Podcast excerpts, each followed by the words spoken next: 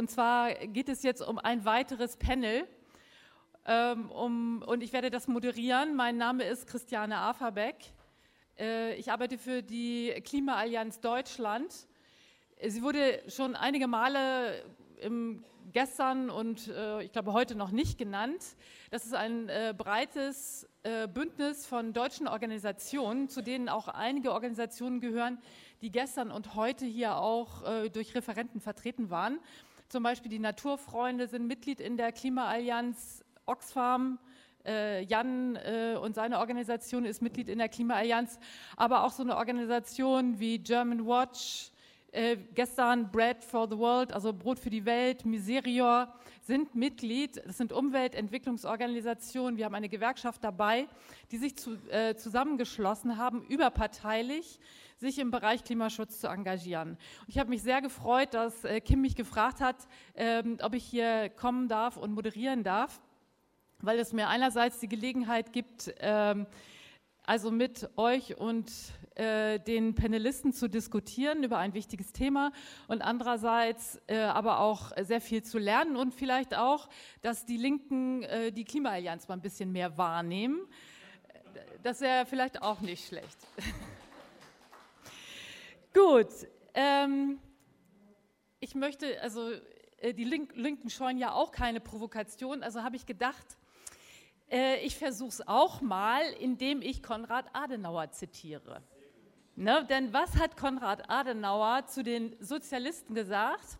Alles, was die Sozialisten vom Geld verstehen, ist die Tatsache, dass sie es von anderen haben wollen. Ja, das hat Konrad Adenauer gesagt und da äh, befindet sie sich ja äh, in guter Gemeinschaft also es passt ja, finde ich, ganz wunderbar zu unserem Thema globale Klimagerechtigkeit. Und da sagt er ja auch ganz klar, Verursacher zur Kasse äh, bitten. Wobei ich sagen muss, dass das ja nicht jetzt äh, nur die Idee der Sozialisten ist. Denn äh, gestern, ich war ganz begeistert, weil auch katholische Organisationen in der Klimaallianz dabei sind, äh, wurde ja, ich glaube, fünfmal die Enzyklika äh, zitiert und äh, so kann ich den Brückenschlag auch äh, sozusagen von der Sozialistenkritik äh, zur Enzyklika ziehen. Also wo eben auch äh, der Papst sagt, die ärmsten Regionen und Länder besitzen weniger Möglichkeiten, neue Modelle zur Reduzierung der Umweltbelastung anzuwenden. Denn sie haben nicht die Qualifikation, um die notwendigen Verfahren zu entwickeln und können die Kosten nicht abdecken. Das kann man diskutieren, aber zumindest hat er das schon mal so gesagt. Und darum muss man deutlich im Bewusstsein behalten, dass es im Klimawandel diversifizierte Verantwortlichkeiten gibt und sich entsprechend besonders auf die Bedürfnisse der Armen, der Schwachen und der Verletzlichen zu konzentrieren ist. Gut, das ist das, was der Papst sagt und was ich finde gar nicht so weit weg ist, was die Sozialisten wollen. Ja, gut.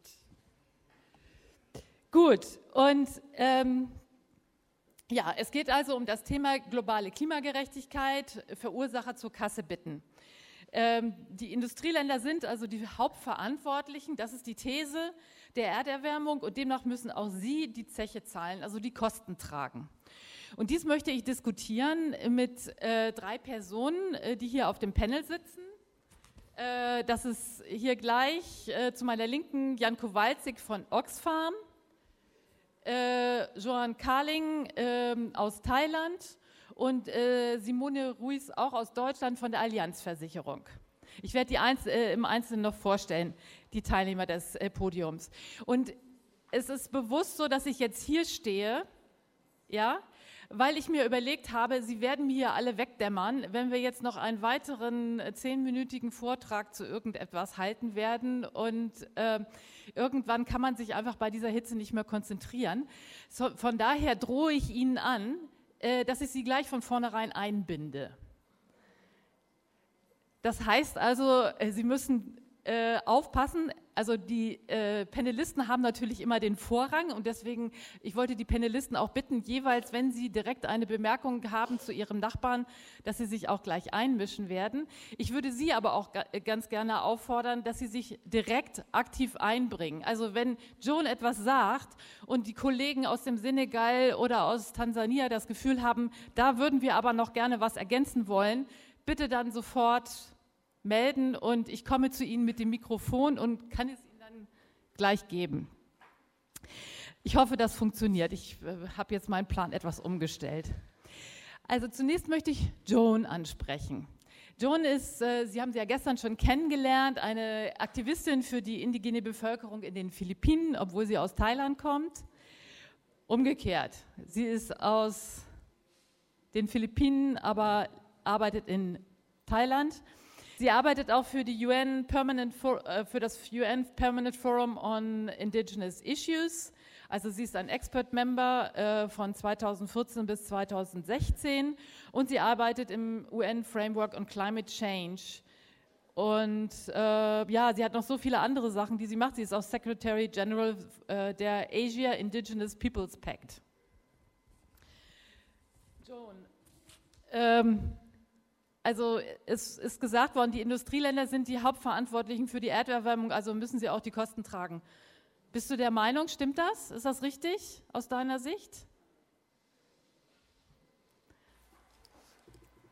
Yeah, certainly I, I agree with that, with that statement, and thereby they should be made accountable to first stop, to reverse the, the destruction brought by climate change, but also to ad address the, the impacts of climate change, not necessarily, not just in monetary terms, but also in, in, in different forms, like transfer of, of, of technology, appropriate technology, providing um, funds for adaptation measures that, that is locally determined and not them imposing it, regulating the investments and trade activities, that, that, that are causing havoc to, to developing countries or causing uh, climate change, regulating the activities of corporations that are continue to pollute the world. So th these are the concrete um, uh, account, uh, actions that can be taken by the industrialized countries to at least address the, the impacts of, of climate change, especially among the poor uh, countries and also to the, to the poor people. Any additions? Is it perfect? Yes, that might be the problem that you're too perfect. uh, so, so uh, can you elaborate a little bit uh, what you expect? Uh, sorry, now I'm switching to English. ich habe jetzt gerade Englisch gesprochen, äh, weil ich zu sehr selbst auch vorher im Englischen drin war. Ähm, also welche Möglichkeiten äh, gibt es? Also vielleicht können Sie da noch etwas äh, genauer darauf eingehen, also, ähm, also wie die Kosten äh, des Klimawandels sozusagen gerechter verteilt äh, werden können. Vielleicht können Sie die Ansätze noch mal etwas elaborieren.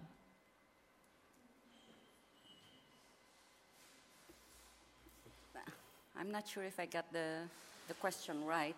That you uh, uh, just uh, give a little bit more information about it. I mean, that you go a little bit further into detail yeah. of what you just mentioned, that you elaborate a little bit further. Um, Can I add one? Oh. Yeah. Yeah. What instruments, oh, okay. and, and okay. also maybe yeah. the likelihood you think of getting all of the requests you have just yeah. put uh, so eloquently together and the time horizon you think, yeah, you know. Yeah.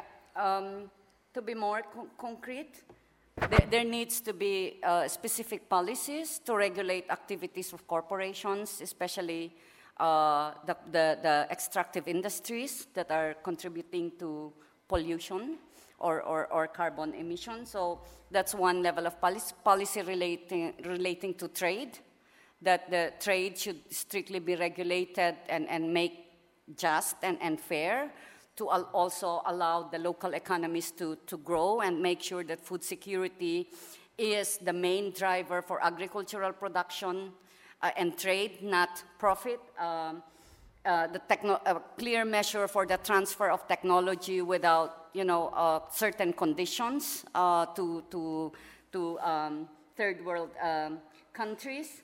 and then provide funds for, uh, for adaptation. Like I said, the, I think the, one, the 100 billion target, for example, under the climate change, it's too small. It's a, a too small budget to really support the kind of devastation and development needs of, of poor countries and, uh, and, and least, uh, least developed uh, countries. And this is, uh, and another one is a measure to ensure that there is um, equity, that the, like the, what has been mentioned yesterday, the redistribution of wealth, that there should be clear measures or, or like limits set to how much one can, can own or how much property one, one can be. And um, uh, uh, in relation to that is also to recognize the land rights, the land security of small farmers, indigenous peoples, and local communities, ensure the protection of their livelihoods, ensure the protection of their food security. So these are the clear measures, I think, the kind of commitment that has to be uh, brought at, at, the, at the global level down to the, to the national uh, level.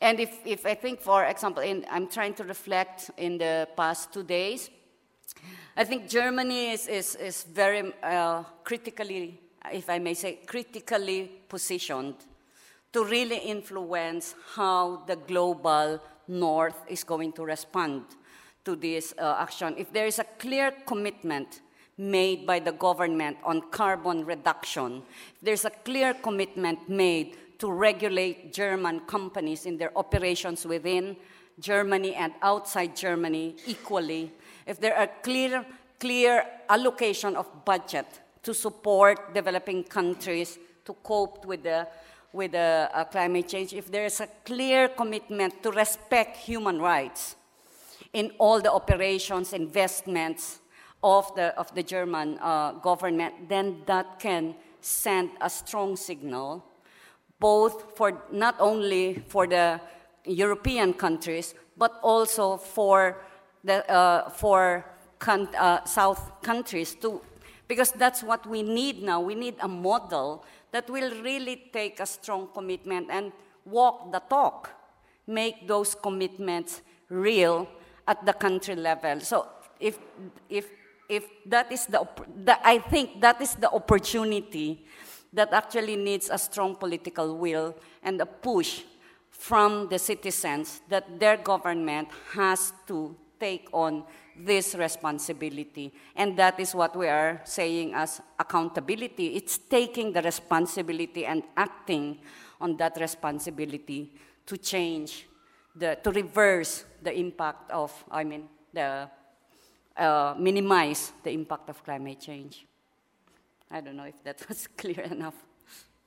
Or I went yeah, wrong, thank you. sorry. But Äh, vielleicht können wir jetzt mal zu Jan kommen, denn äh, Jan beschäftigt sich mich als Referent für Klimawandel und Klimapolitik bei Oxfam genau mit diesem Thema. Ähm, also er arbeitet äh, zum Thema humanitäre Hilfe, er verfolgt, verfolgt als Referent die UN-Verhandlungen für ein globales Abkommen zum Klimawandel.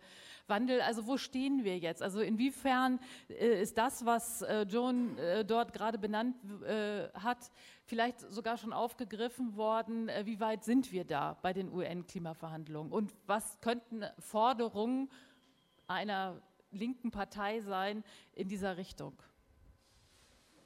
Also, genau, danke. Ähm, die also der erste Punkt, äh, Joan, den du genannt hast, äh, oder einer der Punkte, den du genannt hast, äh, nämlich das Reduzieren von Treibhausgasen in Deutschland. Da haben wir ja gerade das Beispiel oder die Situation, dass die Bundesregierung dazu nicht willens ist oder in der Lage ist. Ähm, der, die, das Abschießen der Klimaabgabe für dreckige Kohlekraftwerke ist ein gutes Beispiel ähm, dass äh, Deutschland diese Rolle sozusagen trotz Energiewende, trotz dem fortgesetzten, allerdings auch jetzt ausgebremsten Ausbau der erneuerbaren Energien und auch trotz der Tatsache, dass man auch anerkennen muss, dass im Verhältnis zu anderen Industrieländern Deutschland noch relativ weit ist, aber eben nicht weit genug geht. So, also das vielleicht zu dem, zu dem einen Punkt. Ähm, der andere Punkt ähm, zu den Finanzierungsfragen, also die Bereitstellung von äh, Klimafinanzierung, Climate Finance. Ähm, auch da ist es so, dass Deutschland ähm, ein bisschen weiter ist als andere Länder. Ähm, Deutschland hat gerade ähm, oder die Bundeskanzlerin hat gerade angekündigt, sie werden die finanzielle Unterstützung ähm, verdoppeln in den nächsten fünf Jahren bis 2020, also von derzeit zwei Milliarden Euro auf dann vier Milliarden pro Jahr. Und wir hatten vorhin schon in dem Workshop zu Klimaversicherung, da sind wir ein bisschen abgeschweift äh, und sprachen dann auch über diese finanzielle Unterstützung und die Gerechtigkeitsfrage dahinter, wer zahlt eigentlich die Zeche, da haben wir das schon angefangen. Eben, da kann man sagen, gut, einerseits erhöht Deutschland die finanzielle Unterstützung, andererseits kommen diese Gelder natürlich aus dem Entwicklungsetat. Äh, das heißt, diese Verdopplung wird die zugesagten zusätzlichen Gelder, die Deutschland jetzt einsetzen möchte für die Oder in den nächsten fünf Jahren, ähm, mehr oder weniger komplett auffressen sozusagen. Also da gibt es dann wenig, äh, was dann noch übrig bleibt für andere Belange der Entwicklungsfinanzierung. Ähm, und das ähm, ist zum Beispiel aus unserer Sicht widerspricht das sehr dem Geist und auch den Prinzipien der Klimarahmenkonvention. Und das ist dann die Verbindung zu den Klimaverhandlungen, ähm, wo eigentlich ja sehr klar dargelegt ist, dass jedes Land im Grunde genommen fair beitragen soll zu dem globalen Problem des Klimawandels. So, und wenn ich sage fair beitragen, dann muss ich mir natürlich angucken, welches Land hat eine hohe Verantwortung für den Klimawandel, welches hat eine hohe Leistungsfähigkeit, also wirtschaftliche Leistungsfähigkeit, Wohlstand, Technologie und so weiter. Und daraus das sozusagen, das sozusagen zusammenbringen und daraus äh, dann abschätzen, wie viel muss ein Land eigentlich beitragen.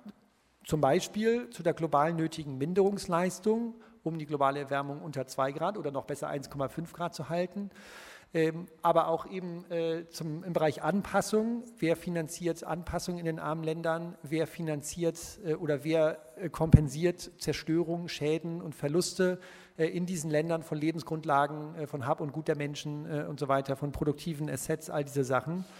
Ähm, und woraus sich ja auch die Forderung der Klimafinanzierung ableitet, dass man sagt, ich habe es verursacht, ich zahle dafür. Das Konzept, glaube ich, müssen wir hier nicht verteidigen. Ähm, bei Minderung ist es nochmal interessant, sich nochmal zu überlegen, dass ähm, ein Land wie Deutschland eine derart hohe Verantwortung für das Problem hat und eine derart hohe Leistungsfähigkeit, dass auch bei bestem Willen, auch bei einer linken oder einer grünen oder sonst wie ökologisch orientierten Bundesregierung Deutschland auch technisch gar nicht in der Lage wäre, ohne erhebliche soziale Verwerfungen diese Minderungen im eigenen Land zu vollziehen. Das muss man anerkennen, dass wir in einer Situation sind, reingeritten über die Jahrzehnte der Industrialisierung, Wohlstandsbildung auf Basis fossiler Energien. Man kann die Emissionen nicht von heute auf morgen auf Null runterbringen oder sehr, so stark reduzieren, wie es nötig wäre. Und daraus leiten wir dann ab, zu sagen, gut, Deutschland reduziert so viel es kann zu Hause bei sich, mehr als die Bundesregierung derzeit vorhat natürlich, äh, aber auch nicht übertrieben viel, weil wir auch die sozialen Grenzen hier in Deutschland natürlich sehen. Das bedeutet aber, dass Deutschland darüber hinaus eben auch noch eine weitergehende Verantwortung hat, zur globalen Minderungsleistung beizutragen. Das kann Deutschland nicht zu Hause machen, also muss Deutschland das in anderen Ländern machen, indem es nämlich diese Länder bei den, äh, bei den Emissionsminderungen, bei der klimafreundlichen Entwicklung finanziell und technologisch unterstützt. So, und das ist eigentlich Kern dieser Verhandlungen, die wir äh, im Moment führen, die in Paris jetzt Ende des Jahres zu einem Abkommen führen sollen, dass man sagt, die finanzielle, also jedes Land trägt seinen fairen Beitrag bei. Die finanzielle Unterstützung, die die reichen Länder an die armen Länder leisten müssen, auch in Zukunft, ist Teil dieses fairen Beitrags und ist eben nicht Hilfe, Entwicklungshilfe oder äh, ein, eine Gnade oder, äh, oder was auch immer, sondern es ist eine ganz handfeste Verpflichtung, die sich einfach aus den Prinzipien der Gerechtigkeit, der Klimagerechtigkeit ableiten. Und die sind ja in der Klimarahmenkonvention schon verankert. Das ist also kein neues Konzept, das ist kein grünes oder kein linkes Konzept, sondern das haben eigentlich die Staaten schon beschlossen. Man streitet sich natürlich über die Interpretation dieser Prinzipien, die sie beschlossen haben.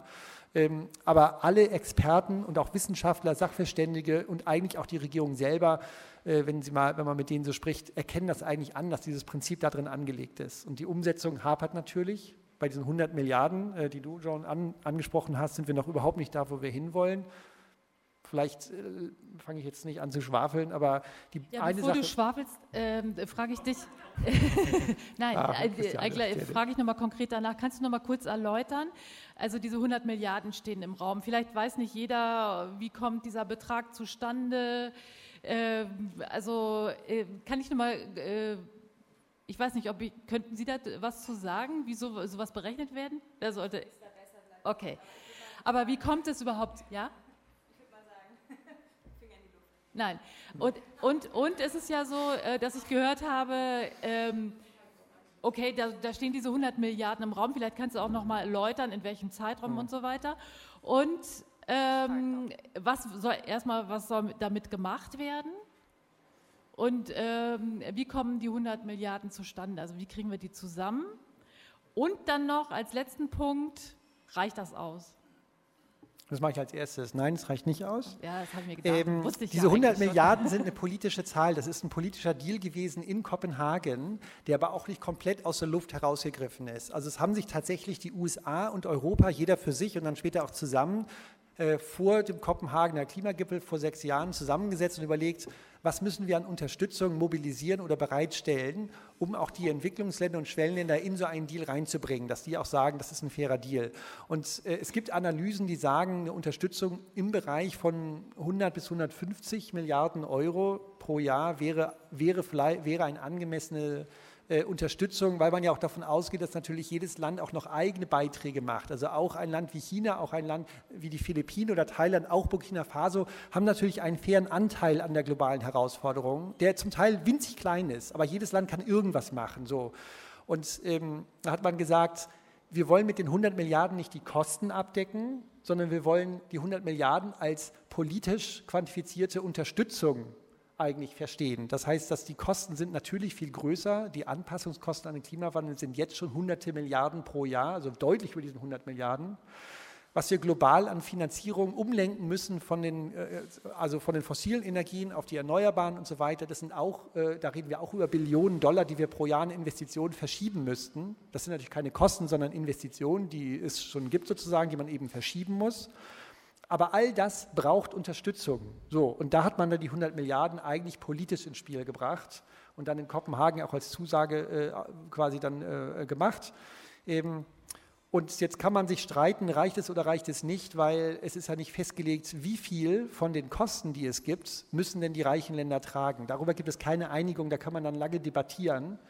Äh, das versuchen auch einige zu quantifizieren, die kommen dann alle zu dem Schluss, die 100 Milliarden sind nicht ein fairer Beitrag der reichen Länder aber dem stimmen natürlich die reichen Länder nicht zu. Und äh, bei diesen internationalen Verhandlungen funktioniert es eben nur mit Konsens. Das heißt, man muss eine Lösung finden, die für alle gelten. Okay, ja, äh, genau. Ich, ich würde nur noch gerne dazu sagen, ich verfolge die Klimaverhandlungen auch seit mehreren Jahren und ich denke, dass diese 100 Milliarden an sich schon ein schwieriger Kompromiss waren und wir uns auch noch nicht sicher sein können, dass wir diese 100 Milliarden äh, Mobilisierung erreichen. Noch dazu ist eine Erwartungshaltung, dass ein Teil dieser Gelder gar keine öffentlichen Gelder sind, sondern durch den Privatsektor mit öffentlichen Geldern gehebelt werden. Das heißt, in Zonen, in Regionen, in Projekte, in die der Privatsektor ohne die öffentliche Unterstützung erstmal gar nicht reingehen würde. Ähm, zu der Diskussion ist vielleicht dann nochmal äh, im Publikum eine Nachfrage, aber ich würde gerne noch hinzufügen, dass für, also aus der Perspektive des Investors, und wir sind ja Investoren, wir versammeln, also bei uns kommen die Kundengelder zusammen, die äh, Pensionsgelder, die Versicherungsgelder, die müssen wir anlegen, gewinnbringend für den Kunden, das erwartet er von uns. Ähm, und der Kunde hat aber auch mittlerweile stärkere Erwartungen an die Art und Weise, wie wir diese Gelder anlegen. Und eine der, ähm, der Felder, in die wir in der Vergangenheit sehr stark angelegt haben, sind die erneuerbaren Energien mit mittlerweile mehr Anlagen in erneuerbaren Energien als E.ON für Deutschland, machen wir europaweit ähm, und expandieren auch in die USA. Aber es bedeutet, wir sind noch in keinem Entwicklungsland aktiv. Das heißt, für einen Konzern wie die Allianz gibt es bestimmte Regulierungen, bestimmte Vorschriften, wie riskant diese Anlagen zu sein, sein dürfen. Und dadurch haben wir eine gewisse Beschränkung. Ähm, das sind die Versicherungsvorschriften, die natürlich dazu dienen, letzten Endes die Kundengelder zu schützen. Was ich hier noch hinzufügen möchte, ist, dass es für uns natürlich schon wichtig ist, was dann am Ende bei den Verhandlungen rauskommt. Und idealerweise haben wir am Ende nicht nur ein Klimaabkommen, was ambitioniert genug ist, um zumindest das Zwei-Grad-Ziel einzuhalten, aber auch ein klares Bekennen aller Regierungschefs, dass wir den Energiesektor dekarbonisieren müssen und am besten noch mit einer Timeline. Das heißt, bis wann, wie. Und das hilft uns dann nämlich auch intern zu sagen, Jungs, ihr müsst aus der Kohle raus, Jungs, ihr müsst aus den Fossilen raus, denn die haben eine Halbwertzeit. Irgendwann wird dieser Sektor zusammenkrachen. Im Moment sind aber nur drei Prozent der gesamten Stromproduktion aus den Erneuerbaren. Und das ist so ein kleiner Markt, da können wir unsere versicherten Gelder nicht anlegen, nur in diesem Bereich. Das reicht nicht. Das heißt, der Markt muss wachsen und stetig wachsen. Ja.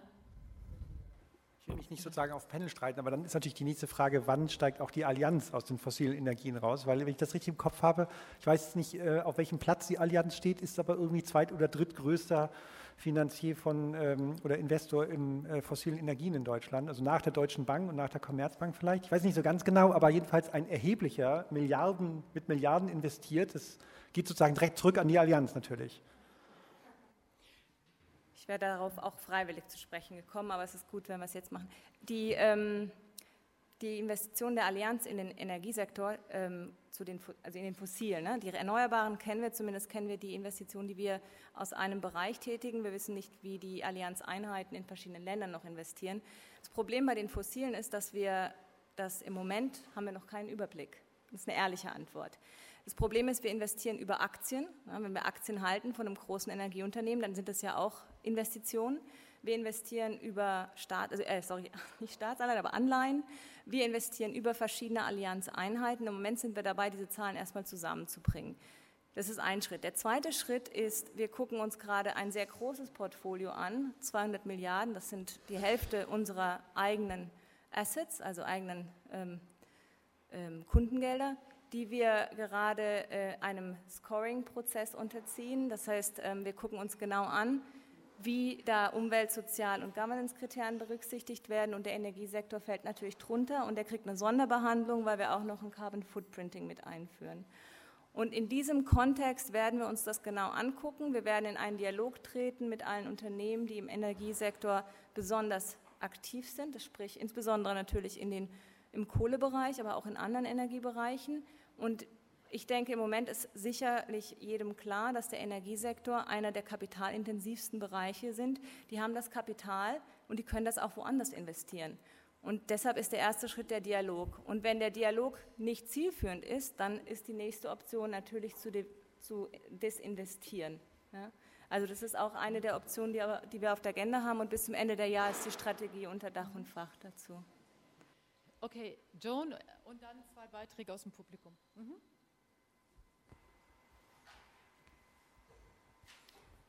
Yeah, um, there are two points I want to mention about the, the 100 billion.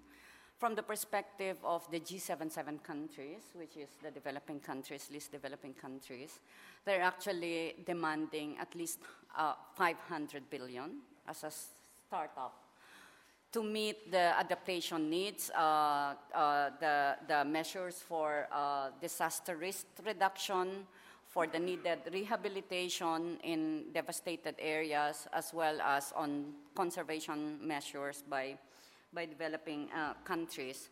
But there is um, the, the, the, the, the, it's a big debate now on who will actually decide on how these funds is going to be used. So finally, they have made the arrangement that it is still, you know, the representation from the different uh, blocks, uh, state blocks in the, in, in, the, in the negotiation. So now there is a scramble, literally, because the committed funds is just too little. So there's a scramble now on who will then be prioritized to get the, that, that, that fund. So we are in, in, uh, at that stage. Now, um, I just want to respond also on the issue of, like I mentioned, the renewable energy of which um, the private sector is, is, is playing a lot of role. Now, uh, while it is a, the, it's a good technology, it's, it's a way to, to move forward for sustainable development in, in developing countries, it will not still work if it's in the hands of the private sector. And, and I give you an, a concrete example where I live, in my, in my village. They're planning to build a windmill in a very fragile uh, mountain ridge that we have, which is also culturally significant to us. And it's, it's, it's pushed by an American corporation. And immediately the village has protested because there's nothing for them and they have to pay whatever electricity is, is generated. And it's the same in a lot of targets for micro hydro development. One of the corporations is now have mapped out all the rivers to put up the micro hydro. But it is again do dominated by profit. It's not for the public good. So if you don't change that framework, it will not also work. That is one. And the second that I want to cite is, uh, of course, not poor countries. I mean, our governments are also equally responsible. They should not also be escaping their responsibility in terms of making sure that they address the impacts of climate change properly. I want to cite, for example, Haiyan, the, the biggest typhoon that has happened in the world, that happened in the Philippines with more than 14,000 killed. There was an outpour of support from all over the world. The problem is, all, a lot of the food got stuck in the storeroom. The politicians repacked these relief goods in their names.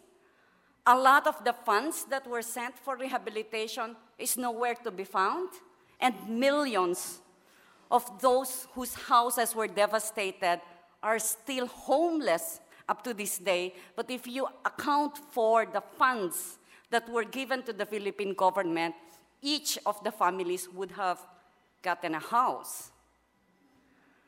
So we need to also make sure that our governments, regardless if it's in the north or the south, are accountable and are made responsible. That's why I'm always pushing that we need to look into this, not just the politics in the negotiations, but should be the politics of all people. If we don't get involved, if we, don't, if we are not aware, if we don't raise attention of the public, then it will just become a a talk of the politicians. Where will the citizens come into play? We are the real actors.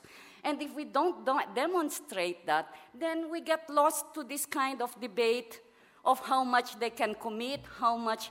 It's just going to be like that. And the cities, we are lost. We will be lost if we don't also get our acts together and push our governments to do the right thing.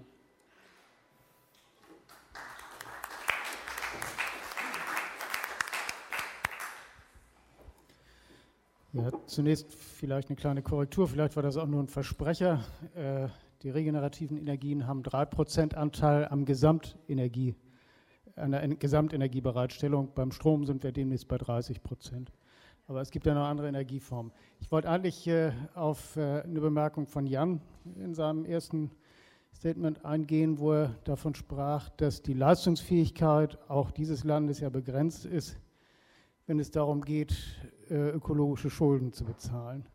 Und ich denke, wir sollten dabei im Kopf haben, dass das natürlich nur möglich sein wird in angemessenem Maße, wenn es gelingt, die gigantische Umverteilung von unten nach oben, die zu einer ganz großen Konzentration gesellschaftlichen Reichtums in wenigen Händen geführt hat, die wieder abzubauen und ein Stück weit wieder rückgängig zu machen. Das Geld dafür, die finanziellen Mittel sind in diesem Land vorhanden. Sie sind nur in wenigen falschen Händen. Das ist das Problem. Und eine ganz kleine Bemerkung noch anschließend an das, was John zu Anfang sagte.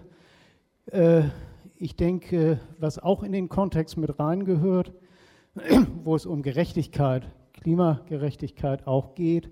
Es gibt ja inzwischen eine ganze Reihe, seit vielen Jahren eine ganze Reihe von Investitionsschutzabkommen, die Länder, gerade auch Länder im globalen Süden, daran hindern, zum Beispiel Schutzvorschriften, also schärfere Umweltvorschriften durchzusetzen oder Mindestlöhne raufzusetzen oder so. Wogegen dann, gibt es alles schon, wogegen dann geklagt wird vor internationalen Schiedsgerichten, weil Konzerne, die dort tätig sind, äh, damit ihre Profite gemindert sehen. Ist jetzt keine Fantasie eines spinnigen Linken, sondern es gibt eine Reihe solcher Beispiele. Kann ich jetzt nicht ausführen, reicht die Zeit nicht.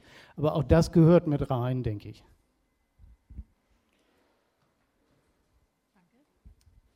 Ja, ich, ich wollte gerne zu Joan sagen, dass dieses Problem, das sie gerade geschildert hat, dass sozusagen die äh, privatkapitalistische Organisation regenerativer Energiegewinnung ähm, das Problem hat, dass eben diejenigen, die betroffen sind, nicht diejenigen sind, die davon den Nutzen haben. Dasselbe Problem gibt es bei uns auch. Also wir haben genauso die Bürgerinitiativen, die sich wehren gegen das Aufstellen von Windrädern. Und ich finde es einen ganz wichtigen Punkt, dass es da eine Demokratisierung geben muss. Ähm, ich wollte ähm, zu der Frage der ähm, Kohle und der alten Energien und der Investitionsstrategien, ähm, beispielsweise der Allianz, was fragen? Also wenn ich Sie richtig verstanden habe, haben Sie gesagt, also ich interpretiere das jetzt mal, wenn es ein Kohleausstieggesetz gäbe und die Bundesregierung sagen würde, bis zum Jahr 2030 gibt es keine Kohleförderung mehr oder bis zum Jahr 2040, egal, dann würden sich Konzerne wie Allianz und andere sofort auf die Suche nach alternativen Investitionsfeldern machen. Oder umgekehrt ist es nicht so, dass es auch eine Anforderung gibt an die Politik, diese Grenzen zu setzen und deutlich zu machen, ihr könnt damit kein Geld mehr verdienen in absehbarer Zeit. Also wäre das eine Forderung, die auch von der Allianz offensiv vertreten wird. Ich glaube, das wäre ganz, wär ganz schön, wenn ja. Sie direkt antworten und dann geht es ja. dann weiter. Ich, das sind für mich zwei Seiten einer Medaille. Ich, ich glaube, Sie wollten von mir jetzt hören, ob die Allianz an die Politik herantritt und fordert, ob sie, und das ist der Fall, also wir engagieren uns für den Klimaschutz und wir engagieren uns auch für stärkere Klimaziele. Und äh, der Grund ist, warum ich sage, dass die, ähm, das so wichtig ist, ist, dass die, egal was wir machen in unserem Bereich der Nachhaltigkeit, in der Implementierung von so, es nennt sich ESG-Richtlinien, wo wirklich für jeden äh, reputativ wichtigen Sektor, sagen wir Mining, sagen wir Human Rights, äh, Indigenous Rights, also all diese äh, Sektoren, in denen es einfach immer wieder Konfrontationen gibt, die die Allianz auch schon Probleme gehabt hat in der Vergangenheit, auch wenn wir da klare Regeln aufstellen, ist es doch so, dass der größte Hebel erzielt wird, wenn die Investition sich einfach nicht mehr rentiert. Und deshalb ist es wichtig, dass die Politik da einen Riegel vorschiebt.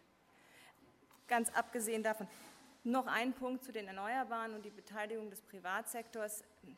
Ich möchte da niemand überzeugen. Der einzige Punkt, den ich vielleicht noch in die Debatte möch werfen möchte, ist, dass bei, der, bei jeder Verdopplung von Investitionen in Solarzellen sich die, haben sich die Kosten halbiert. Und ich glaube einfach, dass das allein durch Bürgerinitiativen, also Bürger, äh, die in, in, erneuerbare Energien investieren und öffentliche Investitionen vermutlich diese Kostendegression im Solarsektor nicht zustande gekommen wäre.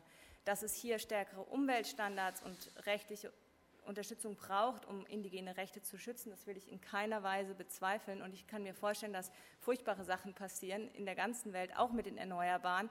Und deshalb ist es für uns zum Beispiel auch Teil unserer ESG-Richtlinie. Die betrifft nicht nur die fossilen, die betrifft eben auch die Erneuerbaren, weil man auch da nicht ausschließen kann, insbesondere natürlich bei ähm, Staudammen und, und größeren äh, äh, Hydroprojekten, dass hier äh, Menschenrechte massiv verletzt werden.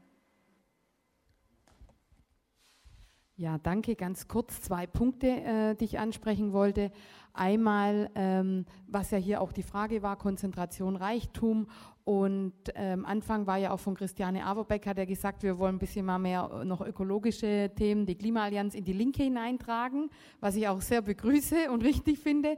Aber umgekehrt ist es eigentlich auch so, glaube ich, dass wir mehr soziale Fragen in die ökologische und die Umweltbewegung tragen müssen, weil wir haben so zwei Stränge. Wir haben die Bewegung für die Umverteilung zum Beispiel, Umverteilen, eine bundesweite Bewegung.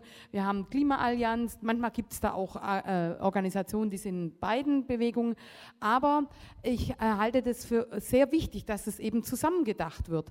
Ähm, äh, und, und, weil diese Konzentration von Reichtum ist natürlich auch ein weltweites Problem, das sehr verhindert, dass wir in vielen Bereichen, ähm, und jetzt komme ich zu dem, was Joan nämlich gesagt hat, wir haben zum Beispiel, die Linke hat vorgeschlagen, eigentlich diese ganze Frage der regenerativen Energie, Know-how, Technologie, Ausbildung so weiter, darf nicht mehr als äh, sozusagen Wettbewerbsvorteil verstanden werden für zukünftige Märkte, für neue Exportschlager, like Green Economy, so wie wir es bei in Rio de Janeiro diskutiert haben, sondern im Grunde müssen wir es als Common Good sehen, das allen eigentlich eigentlich kostenlos zur Verfügung gestellt werden müsste, um ihre Länder in diesem Bereich weiterzuentwickeln. Ähm, und da kommen wir natürlich zu der entscheidenden Frage. Ja, schaffen wir es, hier Bereiche, so wie wir ja sagen, öffentliche Daseinsvorsorge soll nicht profitorientiert sein. Eigentlich ist der Zugang zu äh, regenerativen Energien, zu Know-how und Technologie, müsste ein Teil der Daseinsvorsorge sein. So müssten wir das äh, verstehen. Und wir haben zum Beispiel vorgeschlagen, so einen Pool bei den Vereinten Nationen, äh, anzulegen, also es wird jetzt nur mal als ein Instrument, mit Zugang für die Länder des Südens, um ganz gezielt anzufragen. Wir haben das ja in der Entwicklungszusammenarbeit, aber das sind Minimalprojekte. Das ist das Problem und die kommen, bringen die Länder auch nicht äh, richtig raus in, im großen Maßstab. Und ich glaube, da müssen wir alle neu denken, wie wir wirklich ganz bestimmte Bereiche da mal aus dem äh, Profit rausnehmen. Aber leider geht es in eine andere Entwicklung. Die Green Economy wird als die Zukunftsinvestitionen. Allianz hat natürlich ein Interesse, dass da investiert wird und dass da neue Renditen versprochen werden. Ähm, Leute legen nicht an im regenerativen Energiebereich, äh, wenn, also Anleger, ja, wenn nicht dabei auch dann eine, eine Rendite äh, dabei ist. Und ich glaube, das ist die große Schwierigkeit. Das wäre nochmal eine Frage an Joan ob es da Ideen auch von eurer Seite gibt, welche Instrumente wir entwickeln können, äh, auch oder Institutionen oder Strukturen, um genau diesen Zugang zu regenerativen Energien neu, ähm, kollektiv länderweit zu ermöglichen mit breiter Beteiligung der Zivilgesellschaft, dann wo wirklich auch solche Projekte realisiert werden. Danke. Uh, möchtest, do you want to answer directly or Okay. Ähm, also ich wollte, ich wollte nochmal auf, auf die Sache von vorhin mit, äh, mit dieser Frage, okay, wie viel ist eigentlich Deutschland zumutbar, die äh, zu Hause zu machen im Verhältnis zu dem, was sie international unterstützen. Ähm, mir ging es jetzt nicht so sehr darum, wie viel könnte Deutschland eigentlich zu Hause mehr machen, als sie tun, sondern mir geht es eher um das Prinzip zu sagen, egal wie viel Deutschland bereit ist, bei sich zu Hause zu machen, es bleibt immer noch ein großer Batzen an Verantwortung, die über eben diese finanzielle Unterstützung der armen Länder bei der klimafreundlichen Entwicklung äh, von Anpassungen, das ist nochmal ein separates Thema, ganz zu schweigen, übrig bleibt. Und äh, das heißt, und da, damit will ich eigentlich nur das Argument machen, dass die finanzielle Unterstützung im Kampf gegen den Klimawandel eben nicht äh, Entwicklungshilfe ist, sondern aus dieser Verantwortung für das globale Problem heraus resultiert. Also egal wie hoch jetzt die Summe ist, wie viel man in Deutschland oder außerhalb Deutschlands machen kann, es ging mir nur um das Prinzip zu sagen, die finanzielle Unterstützung ist eine zusätzliche Aufgabe, eine zusätzliche Verantwortung, zusätzlich zur Entwicklungsfinanzierung. Und dass man das eben nicht miteinander vermauschelt, auch wenn in der Umsetzung vor Ort äh, in den, in den, im globalen Süden vielleicht Sachen zusammen gedacht werden, weil man natürlich nicht Klima von Entwicklung trennen kann, das wäre groß, größter Unfug, äh, aber in der Bereitstellung der Gelder und in der Erfüllung von Verpflichtungen, die man eingegangen hat, muss man das trennen. Das finde ich ganz wichtig. Und dann fand ich eine Sache noch, äh, weil wir ja auch über ähm, Umverteilung reden. Ähm, man, muss das, man kann das natürlich auch erweitern. Es gibt ja nicht nur eine Umverteilung äh, von unten nach oben, die sozusagen hier in Deutschland stattfinden muss. Es gibt auch in Indien oder in China schwerreiche Menschen, die einen ökologischen Fußabdruck haben, der weitaus größer ist als der von vielen Menschen in Deutschland zum Beispiel. Das heißt, es gibt auch eine Verantwortung in diesen Ländern natürlich, dass auch da die Strukturen so umgebaut werden müssen, dass dort die Ärmsten der Armen eben auch die Chance haben, mit dem Klimawandel umzugehen, sich anzupassen, Zugang zu nachhaltigen Energieformen und so weiter und so weiter. Also das ist nicht nur einfach eine Debatte, die man in Deutschland haben müsste, sondern eigentlich insgesamt.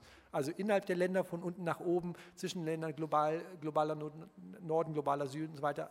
Ähm, ist aber insofern interessant, weil das mit Finanzierung natürlich auch zu tun hat, weil man daraus auch ableiten kann, auch einige Schwellenländer haben halt ein Potenzial, ähm, dass sie auch ausschöpfen müssen, um Finanzströme umzuleiten. Also entweder ihrer eigenen Bevölkerung zu helfen, denn diese Regierungen sind ja auch, haben ja auch diese Verantwortung gegenüber ihrer Bevölkerung, also diese Accountability, was Joan sagte, äh, und sind eben nicht auch einfach nur Nehmer, sondern Nehmer von Entwicklungshilfe oder von Klimafinanzierung, sondern haben eben auch diese eigene Verantwortung, die sie da erfüllen müssen. Und ich sage das natürlich nicht, um jetzt Länder wie Deutschland aus der Verantwortung zu ziehen, aber für den Diskurs halte ich das für sehr wichtig, dass man ähm, sozusagen dieses übliche Schema so ein bisschen auch aufbricht und sagt, es gibt halt ein, vielleicht kann man sagen, wird ja manchmal gemacht, einen globalen Norden, der halt auch Vertreter in Indien und China hat äh, und Menschen des globalen Südens, die, die halt auch hier in Deutschland leben. Also das so ein bisschen denkt und nicht so sehr nationalstaatlich. Obwohl in den Klimaverhandlungen das schwierig ist, weil die sind nationalstaatlich organisiert. Das werden wir auch so schnell nicht ändern können, aber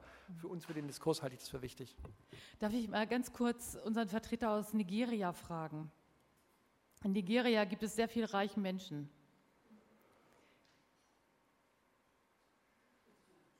Ich hoffe, Sie haben der Ver Sie kommen doch aus Nigeria.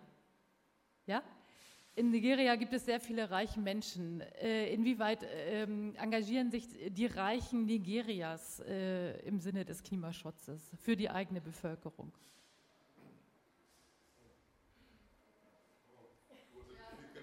Is it a difficult question? No, no, it's not a difficult question at all. Uh, of course, we have filthy rich people in Nigeria who are rich, and they, all the wealth comes from the oil economy, uh, which is damaging the overall political economy of the nation. But these are just like colonial agents. Uh, during the period of colonialism, there were agents in Africa who were helping to carry out the plunder. So these are agents of the same superstructure that needs to be overturned. And they behave exactly like the like those who are damaging the climate in the global north. So you have these elements in both the south and the north. But I would, uh, I, I draw a very strong line between their behavior and the uh, agents of the exploitation from the global north.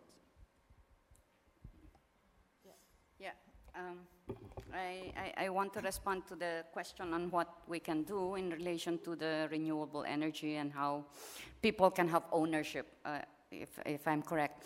I think, uh, as, as you as pointed out earlier, we need to link all the movements now, from human rights movements, social movements, environmental movements, on the issue of climate change because it affects everyone politically, economically, socially, human rights, all of these and are, are already affected by, by climate change. So we need a stronger uh, front from, from, from civil society and, and social movements to come together, especially also from, from uh, North countries, because th there needs to be a pressure generated for governments to make them account, make strong commitments, have the political will to really cut on their emissions, and commit funds. And then by, by that, we can pressure them that these funds should actually go to support community based adaptation, community based renewable energy, and not, not necessarily on the grid kind of elect electric generation, because that gets again into the market, which is, has proven not, not to work in, in so many countries where the best solution is actually off the grid generation of, of power where the communities are the one in control, who are actually managing this small scale energy. Um, I can cite, for example, the one that, that we supported, the microhydro, where the, it's the community who developed, I mean, manage that microhydro. and that's now go, going in a lot of indigenous communities in, in Asia because it has proven well in terms of supporting their own, it has increased their production because then they can do more activities. They can use the energy for to generate uh, electricity to run irrigation.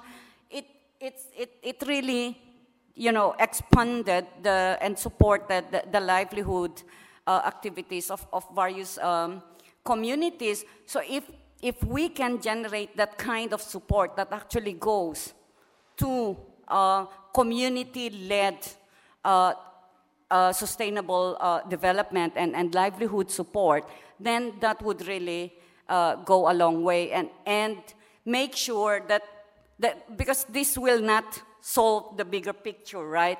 We also need to address the bigger picture of really ensuring that there is a, an ambitious reduction of, of carbon because this will again be impacted. These efforts will be impacted if the, the, the, the, the earth continues to, to grow. I mean, uh, that global warming continues to happen. So we need to have a dual approach, that, that the strategic one and also what can be done at the, at the grassroots level, where solidarity and cooperation between North and South can actually make that push of change uh, uh, at the ground level.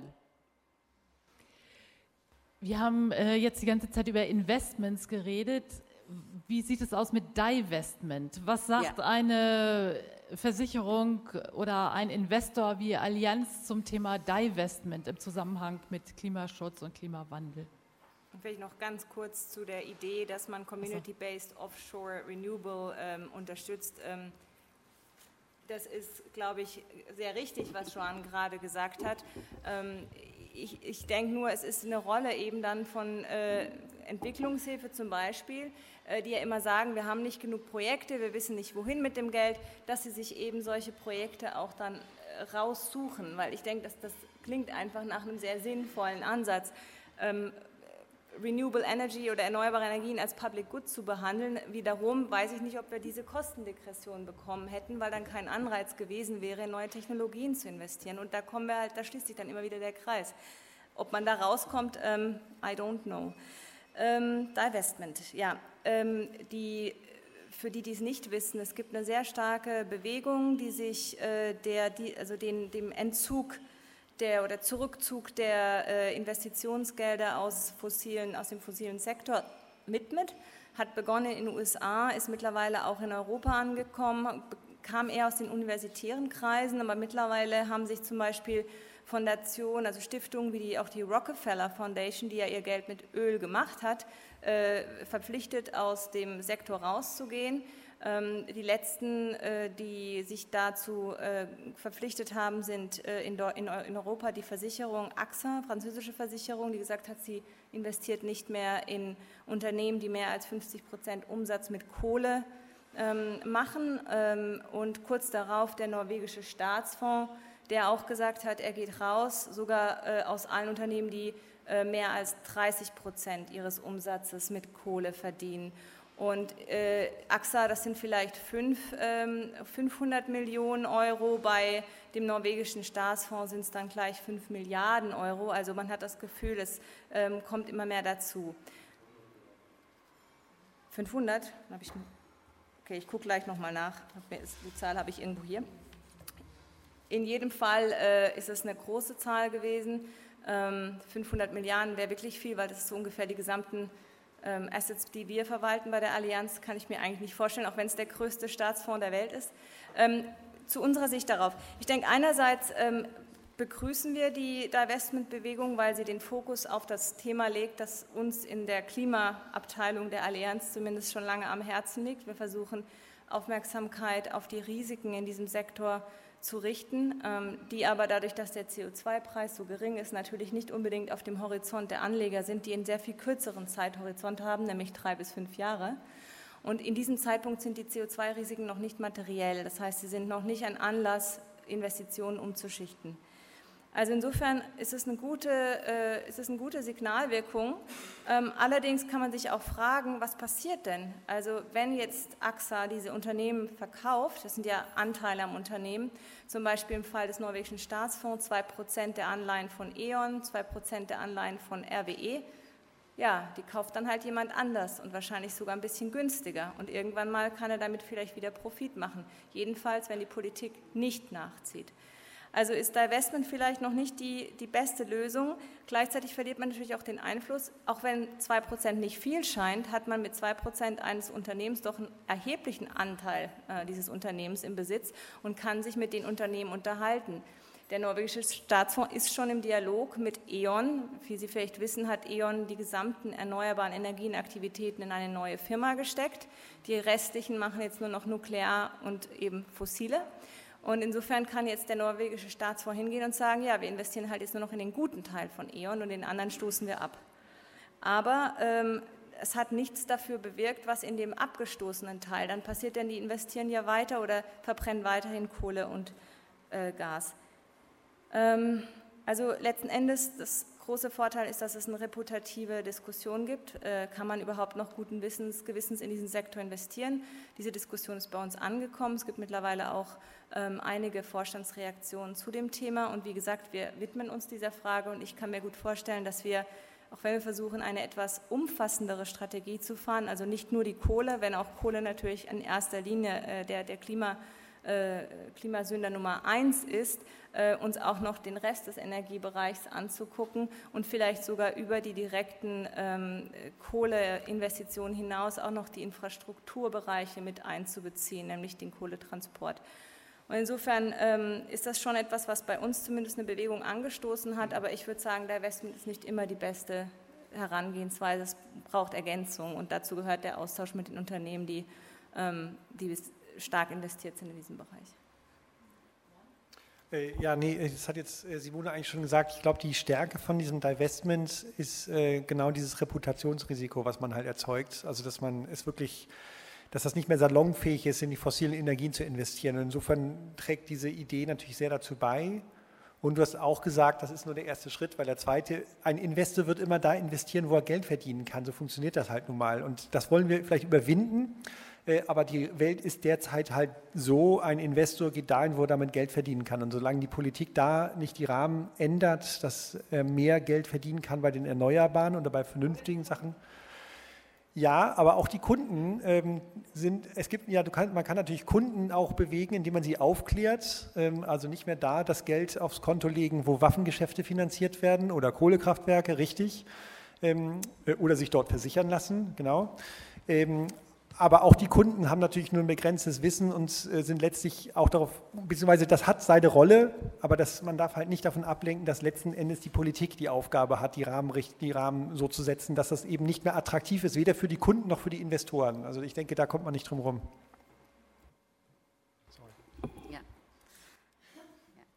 I, just want to add uh, a bit on this discussion because, um, as, as we all know, a lot of the remaining um, uh, minerals and resources are in, are in indigenous territories, and that's still targeted for, uh, for exploitation from fossil fuels, coal, bauxite, uh, and, uh, and others. Um, the, the good thing is, um, probably also in line with the divestment, is that the, the extractive industry is now beginning to listen to, you know, their, I mean, their reputation. So there are now uh, at least uh, a movement within the extractive industries to have guidelines, uh, what is called safeguard, which uh, already includes the requirement for the free, prior, and informed consent of, of indigenous peoples.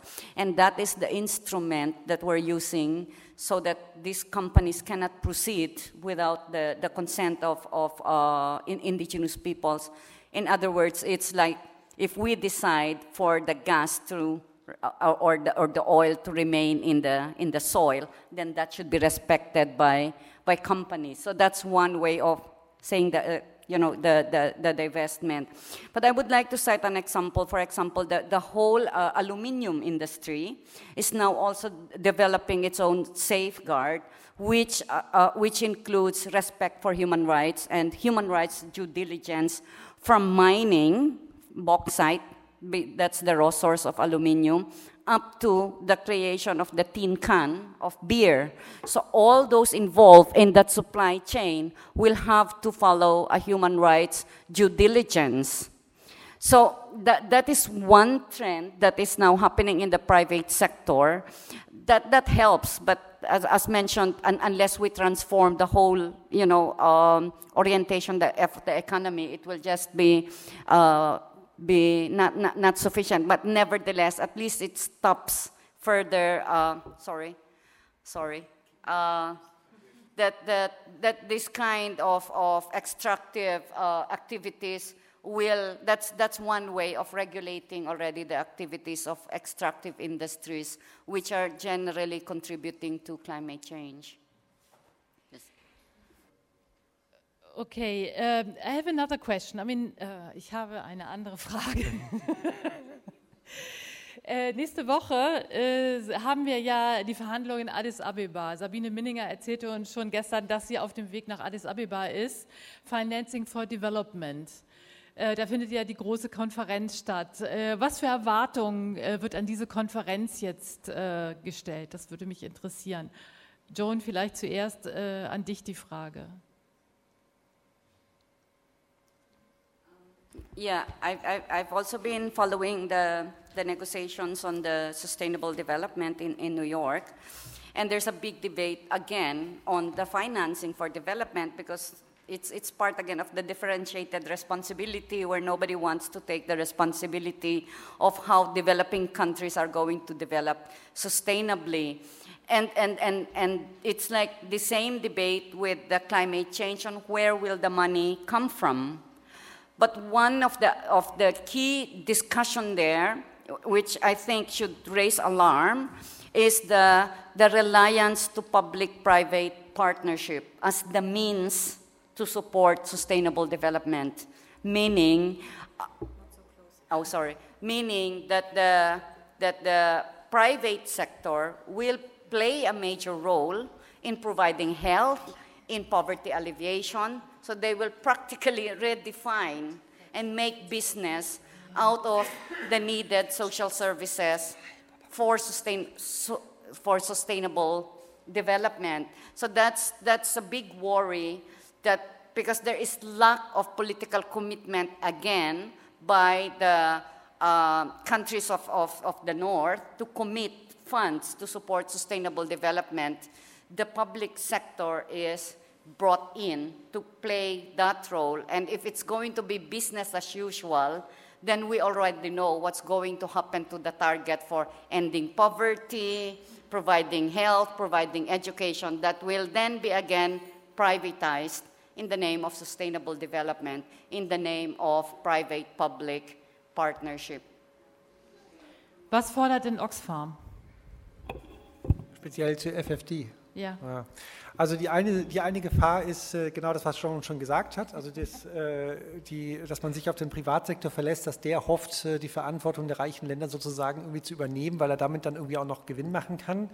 Äh, das ist die eine Sache, der man natürlich entschieden entgegentreten muss. Äh, die andere Sache, die uns da auch ein bisschen umtreibt, jetzt speziell zum Thema Klimafinanzierung, weil wir hier auch über Klima reden, ist sozusagen die Integration des gesamten Themas Klima auch in diese FFD-Debatte, weil natürlich die Regierung, auch Deutschland, in ein Interesse daran hat, es nochmal zu sanktionieren, dass natürlich die finanzielle Unterstützung gegen den Klimawandel Teil der Entwicklungsfinanzierung bleibt so ist es de facto, aber dass das auch keiner mehr in Frage stellt. Also dass man anfängt, so einen ganzheitlichen Ansatz zu Klima und Entwicklung auch in diese FFD-Diskussion reinzubringen. Und das ist, das ist ja genau das, was passiert. Also auch in der Bundesregierung, da interessiert es eigentlich keinen und es gibt auch wenig Widerstand, auch nicht von der Opposition, jedenfalls nicht sehr laut. Ähm, ähm dass, dass, es da ein Problem gibt mit der Zusätzlichkeit der Klimafinanzierung. Es gibt natürlich die ganzen Entwicklungs- ähm, Leute, auch im Bundestag, die zu Recht beklagen, diese Betonung auf Klima führt dazu, dass wir weniger Geld für andere Entwicklungsbelange haben.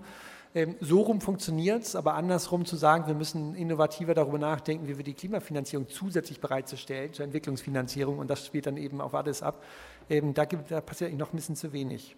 Und ich meine, äh, diese FFD-Diskussion ist eine Sache. Was tatsächlich passiert in den Geberländern, ist ja sozusagen nochmal eine andere Sache. Man kann sich dann in Äthiopien zusammensetzen, äh, ein tolles Dokument verabschieden und die Bundesregierung kommt trotzdem davon, indem sie ähm, in den nächsten Jahren einfach nur bei 0,4 stabilisiert und das 0,7 gar nicht mehr verfolgt. Also sagen sie ja sogar auch selber, dass sie das natürlich noch weiterhin dazu committed sind, aber die Gelder, die sie jetzt einstellen wollen, die dienen nur dazu, bei 0,4 zu stabilisieren und da kräht auch kein Mensch nach, also oder nur sehr leise. Stimmt das? Die Opposition macht nichts? nee, also wir, wir hatten ja gerade letzte Woche im Plenum die Debatte, allerdings sind Debatten immer spät abends, weiß natürlich nicht, wer es anschaut, aber da ging es ja genau um die, in die Entwicklungsfinanzierung und eigentlich habe ich die ganze Zeit nur über das gesprochen, genau darüber, dass äh, das wir jetzt nicht wissen, wie viel Geld gibt es eigentlich für Klima und ist es, ähm, äh, habe ja gefragt, die Bundesregierung, ist es extra Geld und so weiter. Also wir haben das eigentlich in allen Debatten, wo wir mal auch sprechen konnten, Entwicklungspolitikerinnen kommen ja nicht so oft zum Zuge, ähm, haben wir das eigentlich immer thematisiert, dass es das Problem ist und dass wir nicht wollen, dass jetzt äh, die, die Klimafinanzierung, die auch jetzt natürlich die, die öffentliche Diskussion überlagert, ausgespielt wird äh, oder das so ein Stück weit auch gegeneinander ausgespielt wird. Und dass wir nämlich genau auf diesen 0,4, 0,41 äh, äh, stagnieren, sich das einpendelt, obwohl es mehr Geld geben wird die nächsten vier Jahre ja, äh, aber es bei weitem eben nicht reicht und wir parallel, aber übrigens, das haben wir ja noch gar nicht angesprochen, in ähnlicher Höhe die nächsten vier Jahre den Rüstungshaushalt erhöhen werden, sowie äh, Entwicklung mit zusätzlichen Rüstungsprojekten und auch jetzt einem neuen Bekenntnis, die zwei Prozent des, äh, des Bruttonationaleinkommens äh, für Rüstung erreichen zu wollen, was die NATO vorgegeben hat. Das ist also auch noch ein Punkt, mit dem wir das verknüpft haben. Das heißt, da haben wir noch so einen dritten Komplex, der natürlich uns auch ähm, sehr stark, äh, sagen wir mal, das Geld dann woanders nimmt. Nur noch mal, also offiziell kriege ich von der Bundesregierung natürlich keine Antwort darauf, also hast du vergeblich eingefordert. Ähm, man kann sich aber auch aus, selber ausrechnen, wenn die Klimafinanzierung auf 4 Milliarden ansteigen soll pro Jahr bis 2020, dann geht das nur dadurch, ähm, dass, oder dass von den 8,3 Milliarden zusätzlichen Geldern in den nächsten vier Jahren eigentlich alles für Klima gemacht, äh, genommen wird. Das kann man sich, anders ist das fast nicht darstellbar. Also für, die, äh, für andere Entwicklungsbelange bleibt dann von, für diese, aus diesem Wachstum nichts übrig. Äh, das sagen die natürlich nicht offiziell. Äh, man versucht es immer so aus denen rauszuquetschen durch geschickte kleine Anfragen und so weiter. Das können die auch noch nicht sagen, auch weil sie sich selber noch gar nicht einig sind, wie sie das eigentlich umsetzen wollen. Aber man kann die Mathematik machen, dann sieht man schon, das funktioniert gar nicht anders. Also die Frage, die Antwort wäre die, aber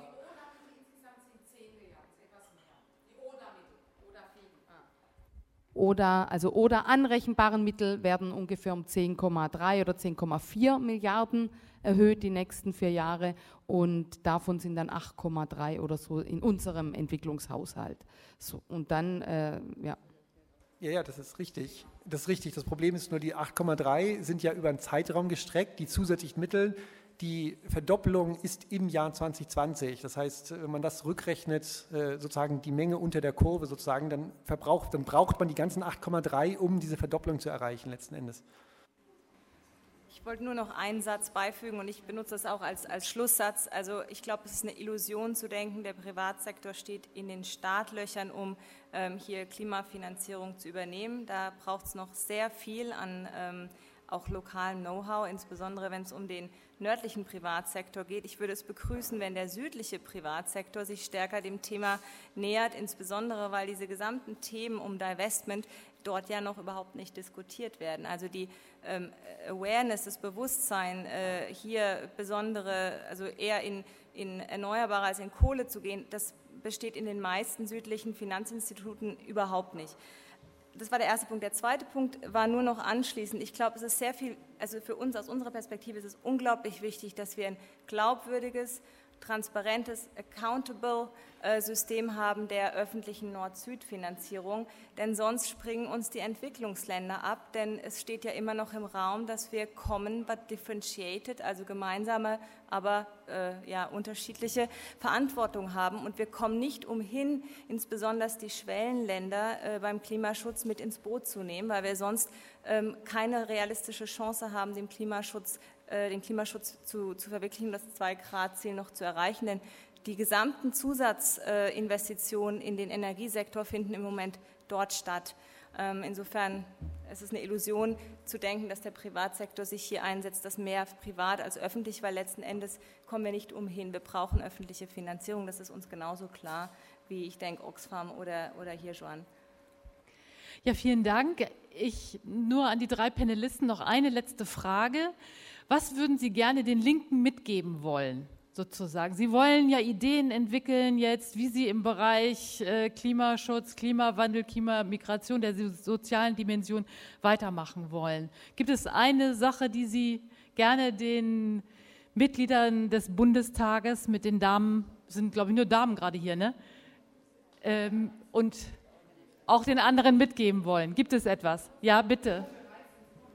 Ich, fand die, ich fand die Damen heute ganz beeindruckend, muss ich sagen. Ich hatte bisher noch nicht viel Austausch mit der Linken und äh, war, war doch von dem Niveau der Diskussion echt äh, positiv überrascht und fand das sehr, sehr, sehr äh, interessant, heute hier zu sein.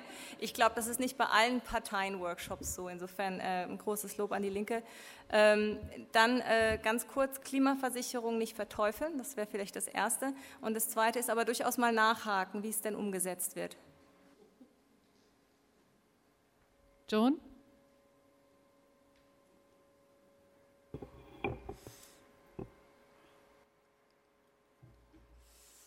Yeah, um, like, like I, I, mentioned earlier, we, we need champions to, to promote the um, ambitious policies that will actually make a difference. So if that is um, something that the, the left party can, can do uh, within the, the German uh, government, the, the ambitious cut on, on emission, the, the, the, the, of course, the, the decision to not to, I mean, to cut back on, on, on fossil is, is already a good one, but also there are other measures that also has to be addressed.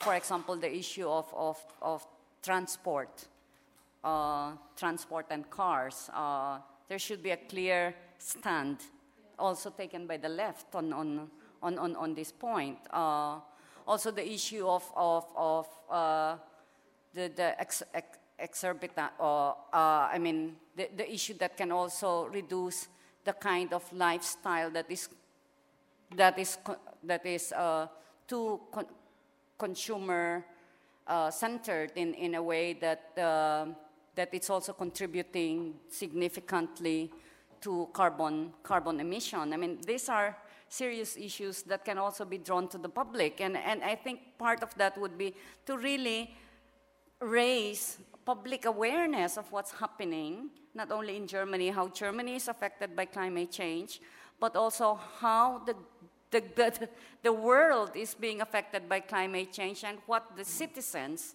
can do. Uh, because all of us will have to do our part.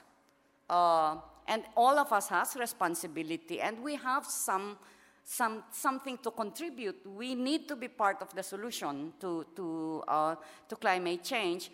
And that message should be sent to all, to all. And if, if the left party can, can can send that strong message across uh, the, the, you know, the, the, the, citizens of, of, of, Germany and, and push also the, the government to really make those commitments in terms of budget, in terms of uh, regulations of, of German corporations, in terms of uh, the, how, how to make those, uh, in concrete terms, the cut on the carbon emission, then that, that would be really a step forward.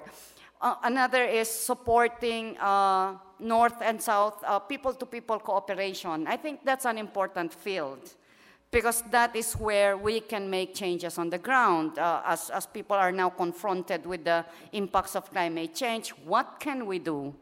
What can the left party do? And, and, and this kind of people's initiatives in adapting to climate change, building their resilience, getting into ownership of renewable energy, these are the kind of, of activities on the ground that need support. Uh, and that expression of, of, of north-south cooperation and solidarity is, is uh, sorry, is very strategic. So it's a I think that that's the one that, that we need to, to strengthen the, the North and South, people to people uh, cooperation and, and solidarity. And, then, and I, I think the left party is well positioned to, to support this, uh, this kind, because we need at the end of the day to have a global movement to really push those accountable to, to, to, to be held accountable, to account for the responsibilities and take the responsibilities. No, par- no single party can do this. It has to be a global citizens movement that we need to generate to make this uh, change. Ähm, du hast ja nicht so genau vorgegeben, das heißt, ich kann ganz pragmatisch mal sein oder ganz drei konkrete Sachen, die auch mir bei Oxfam die Arbeit erleichtern würden wir sind ja besessen von dem Thema Klimafinanzierung ähm, und äh, die Linken könnten uns da helfen und wir dann natürlich auch den Linken und so. Erstens, ähm, die Bundeskanzlerin hat von den Industrieländern eigentlich gefordert, einen Fahrplan vorzulegen, wie diese 100 Milliarden Zusage erfüllt werden soll. Das hat sie äh, auf dem Petersberger Klimadialog gemacht und auf dem G7-Gipfel nochmal wiederholt. Und jetzt ist es wichtig, dass man sie beim Wort nimmt und sagt, was machst du denn selber, um deinem eigenen Appell zu folgen? Denn du bist auch ein Industrieland, also Vertreterin eines Industrielands. Ähm, das heißt, dass sie spürt, das kann nicht nur ein leerer Appell gewesen sein, mit dem sie gut in der Presse dasteht, sondern da ist auch eine Verantwortung dahinter, wo sie jetzt erfüllen muss. Also wenn ihr als Linke das dann auch in der Diskussion im Bundestag wirklich äh, da immer wieder drauf einfordert, was macht ihr da? Äh, was können wir da von euch, also von der Bundesregierung erwarten? Das wäre so das Erste. Das Zweite, ähm, wir müssen sicherstellen, dass diese Zusage, die Klimafinanzierung zu verdoppeln, von 2 Milliarden auf 4 Milliarden, dass das tatsächlich auch eine Verdopplung im Bundeshaushalt wird und nicht einfach nur eine Verdopplung durch eine clevere Anrechnung wird. Diese Gefahr besteht. Es ist zwar gesagt, ja, das sind die öffentlichen Gelder aus dem Haushalt, aber umgesetzt ist das noch nicht. Also, dass das nur jetzt mal angekündigt wurde, das heißt noch nicht viel. Jedenfalls vermute ich das. Das heißt, man wird die nächsten Jahre sehr genau nachvollziehen müssen, ist das eine Verdopplung der Gelder im Haushalt? Äh, das wäre das Zweite. Äh, und das Dritte, das große Problem der Zusätzlichkeit. Das muss man parallel dazu angehen, ähm, auch einfach im Narrativ und in der Konzeptualisierung der Klimafinanzierung mehr das Bewusstsein schaffen, Klimafinanzierung ist Teil der globalen Lastenverteilung und es ist nicht Entwicklungshilfe. Also globale Lastenverteilung in der Notwendigkeit, Emissionen zu reduzieren und Lastenverteilung im Sinne von Ausgleich für Schäden und für die Notwendigkeit der Anpassung, dass man die armen Länder zwingt, mehr in Anpassung zu investieren. Das ist halt auch noch eine Zusatzbelastung und man da die Zusätzlichkeit schafft. Und da könnte man dann sagen, gut, Zusätzlichkeit geht nicht von heute auf morgen, kann aber so eine allmähliche Zusätzlichkeit erreichen, indem man sagt, bis zu einem Jahr X wollen wir die 0,7 erreichen, inklusive Klima. Und dann gehen wir weiter darüber hinaus, dass wir im Jahr Y 0,7 ohne Klima und eben das Klima obendrauf noch gesattelt haben. Dass man sagt, so eine graduelle Zusätzlichkeit erreichen und einfach den Diskurs im Bundestag dazu führen, weil die Abgeordneten, die verstehen dieses Konzept überhaupt nicht und das ist denen zu komplex und da muss man einfach, also viele gerade von der äh, Koalition, ähm, muss man mit denen reden und ich äh, die äh, SPD, als sie in der Opposition war, hat uns sehr zugestimmt zum Thema Zusätzlichkeit und genauso lamentiert, äh, wie wir das immer taten. Jetzt in der Koalition ist das ein bisschen verstummt. Das wundert ja auch nicht. Oder die Gefahr ist ja immer sehr groß, wenn man es dann umsetzen muss. Ich weiß auch, dass in anderen Oppositionsparteien es dann die Haushälter sind, die dann sagen, dass mit der Zusätzlichkeit, wie sollen wir das denn darstellen? Das ist doch viel zu viel Geld. Also da muss man wirklich noch sehr dicke Bretter bohren, aber da könnte ja die Linke dann ähm, Ach, das da mit den dicken Brettern, das hatten wir ja gestern schon mal. Also ich danke euch allen, vielen Dank. Und auch vielen Dank, äh, dass Sie durchgehalten haben und sich noch so lebhaft an der Diskussion beteiligt haben. Vielen Dank. Ach so. Vielleicht noch ein Dankeschön an die so. Übersetzer, weil ich glaube, es war nicht immer leicht, uns schnellen Ausfolgungen hier äh, die äh, Übersetzung zu leisten. Also ein besonderer Applaus. Applaus an die Übersetzer.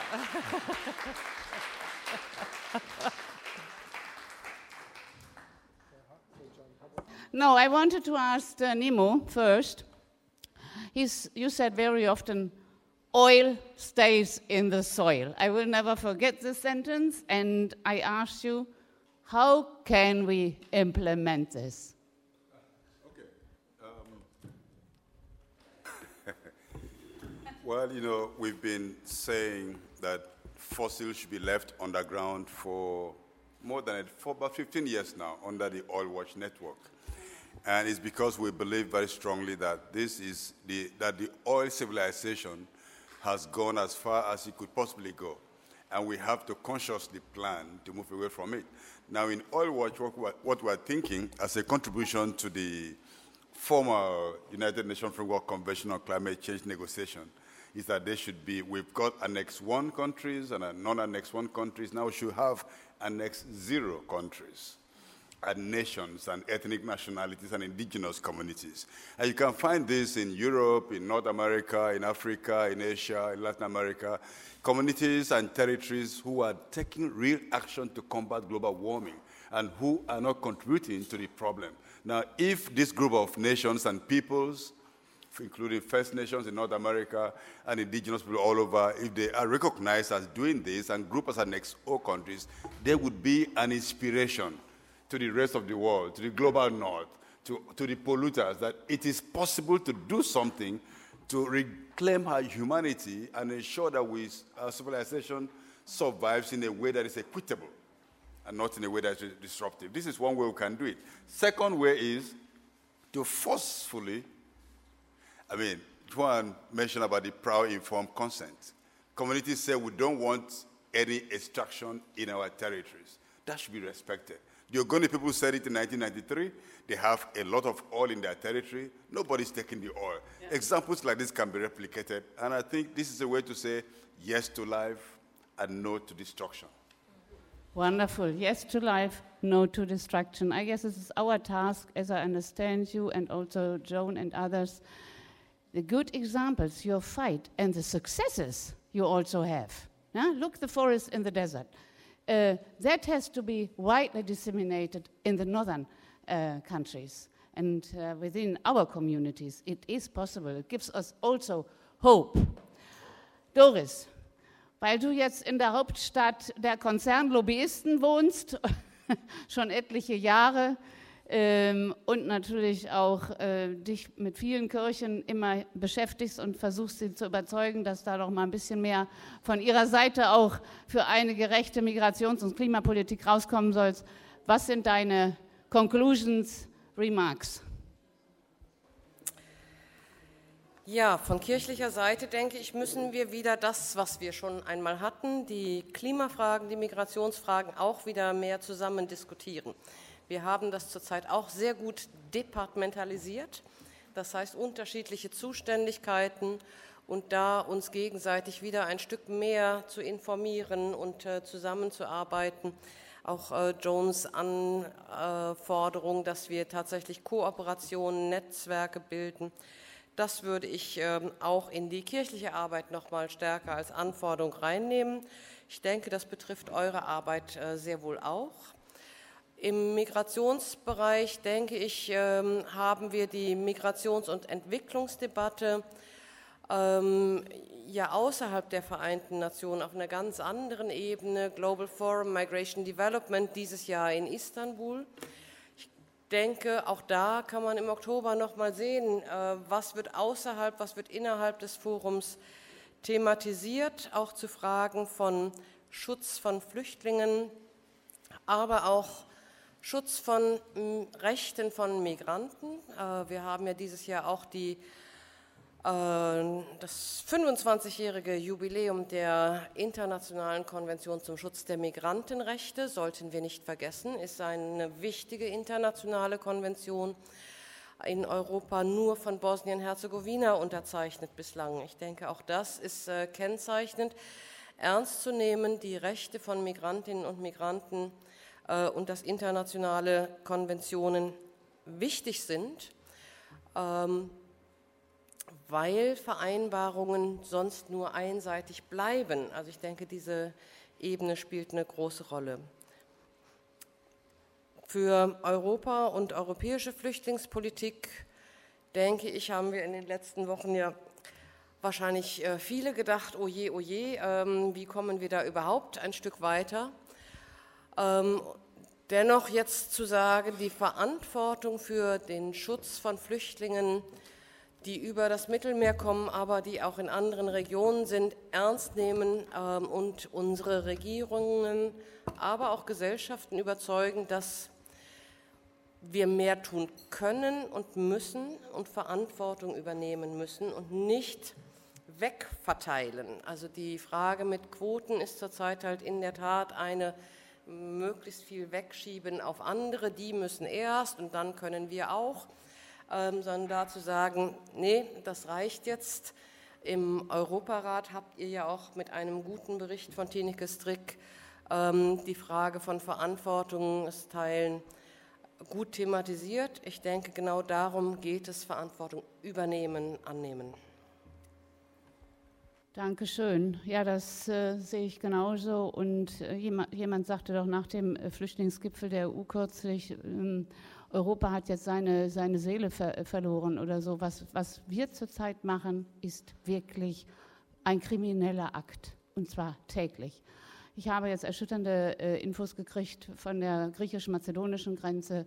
Ähm, also, und alle wissen es. Human-based approach, wie, wie Joan immer heute und gestern betonte, das sollte wirklich unsere Verpflichtung werden. Last not least, Sabine, the final remarks, final conclusions.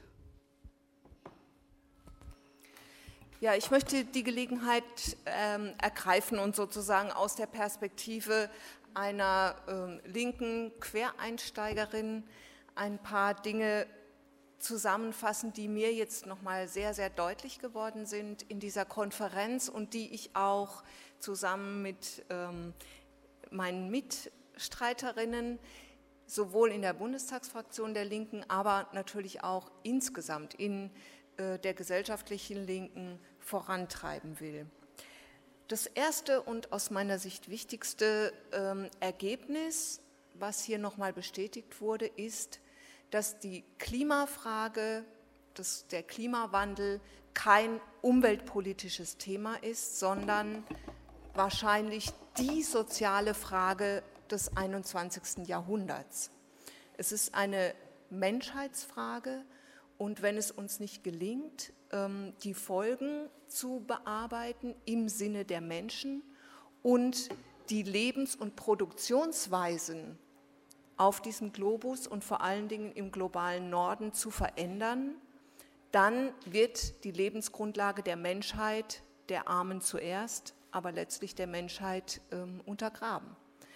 Und in dieser Schärfe, finde ich, muss sich die Linke dieser Frage stellen. Es geht nicht um irgendein Thema, sondern es ist das zentrale, die zentrale Herausforderung. Das ist der erste Punkt. Der zweite Punkt, ich möchte so ein bisschen unterscheiden, ähm, wo aus meiner Sicht auch linke Initiativen nötig sind und wo wir uns noch stärker ähm, auch positionieren müssen. Das eine ist, also was ich mitgenommen habe, wir brauchen mit dem, äh, im Blick auf ähm, sozusagen andere in dieser Welt einige Initiativen, die wir stark machen und unterstützen. Ich finde zum Beispiel, dass man sehr, sehr ähm, ernsthaft drüber nachdenken muss oder auch daran arbeiten muss, wie man das Thema Rüstung und Militarisierung gegen ähm, das Thema Hilfe für Klimageschädigte ausspielen kann. Also zum Beispiel eine Forderung 2% für Klimaschutz statt für Waffen oder ähm, abrüsten statt abschotten. Also dass man diese Verbindung ganz stark herstellt und auch die Akteure miteinander verbindet. Die Friedensbewegung zumindest in Deutschland ist auf einem ganz schlechten, in einem ganz schlechten Zustand. Und es hat vielleicht auch was damit zu tun, dass sich die Herausforderungen irgendwie verändert haben. Das finde ich nochmal einen spannenden Punkt, darüber nachzudenken. Ich habe mitgenommen, dass man nicht anfangen sollte, die ähm, Verabredungen, Vereinbarungen und kleinen Erfolgen, die auf transnationaler Ebene, auf UNO-Ebene und so erzielt werden, gegen Basisinitiativen auszuspielen. Ich finde aber, dass man da auch ähm, ein gutes Gespür dafür braucht und dass wir aufpassen müssen, also auch wir als Linke, dass wir nicht anfangen, in dem ähm, Diplomaten ähm, Wording zu reden, dass wir nicht Mechanismen beschreiben, sondern dass wir über Menschen reden, dass wir über Lebensbedingungen reden, dass wir über soziale Verhältnisse reden. Und ähm, ich finde auch, dass wir sehr gut darauf achten müssen, dass wir nicht darüber reden, dass die Menschheit den Globus zerstört oder die Natur zerstört, sondern dass wir den Blick auf die konkreten Bedingungen richten müssen. Es sind im globalen Süden, aber vor allem im globalen Norden konkrete Menschen, konkrete Akteure, konkrete Konzerne, konkrete politische Verhältnisse, die ein bestimmtes Handeln hervorrufen. Und an diesen konkreten Verhältnissen, an diesen sozialen Verhältnissen muss man etwas verändern. Da bin ich beim ähm, zweiten Punkt, nämlich was müssen wir verändern in Deutschland, im globalen Norden. Ich glaube, dass wir wirklich sehr offensiv die Frage unserer Lebensweise zum Thema machen müssen. Und zwar nicht moralisch. Das ist das Problem, was sozusagen aus der traditionellen ähm, Umweltschutzecke kommt, dass und auch zum Teil aus konservativen Milieus, dass die Leute aufgefordert werden, kauft weniger dies, fahrt weniger Autos, macht weniger das und zugleich die Gesellschaft so organisiert wird, dass man, dass die meisten mehr kaufen sollen, mehr Auto fahren sollen, mehr konsumieren sollen. Es wird sozusagen äh, es, ist, ähm, es wird verlangt, dass man gegen den Strom schwimmt, anstatt die Richtung des Flusses zu verändern. Und wir müssen versuchen, die Richtung des Flusses zu verändern, damit alle sich ökologisch vernünftig verhalten können und nicht nur die, die ähm, es schaffen, sich da aus, dieser, aus dem Mainstream herauszubewegen. Mein Lieblingsthema ist ähm, die sozial-ökologische Mobilität und das Thema Transport. Weil ich glaube, an dieser Frage hängt sehr viel. Da hängt das Öl, da hängt aber auch die ähm, Weltmarktorientierung. Also unsere, unser billiges Fleisch wird durch ganz Europa ähm, gefahren mit LKWs, mit, wird mit äh, Transportschiffen nach Afrika gebracht, die Hühnchenreste und vernichten dort die kleinbäuerlichen Existenzen. Das hat was damit zu tun, dass Transport fast nichts kostet. Und ich glaube, über diese Frage kann man, also muss man ganz viel ändern. Wir haben da auch eine riesige finanzielle Ressource. Also Michael Müller hat es am Anfang in seinem Beitrag gesagt und ich will, oder ich weiß gar nicht, wer es gesagt hat, aber ich will es hier nochmal sagen, einfach als Summe. 52 Milliarden Euro werden alleine in Deutschland jedes Jahr aufgewendet oder nicht eingenommen, weil im Kern klimaschädliche ähm, Produktionen oder Transporte subventioniert werden. Der Dieselkraftstoff, um es mal konkret zu machen, wird jedes Jahr mit 7 Milliarden Euro subventioniert. Der Dieselkraftstoff dient dazu, dass LKWs billiger fahren können. Und da finde ich, gibt es wichtige Punkte, an denen die Linke auch die Gerechtigkeitsfrage stellen muss. Einen letzten ähm, Aspekt möchte ich noch aufgreifen, der mir jetzt hier wichtig war, auch in der Diskussion.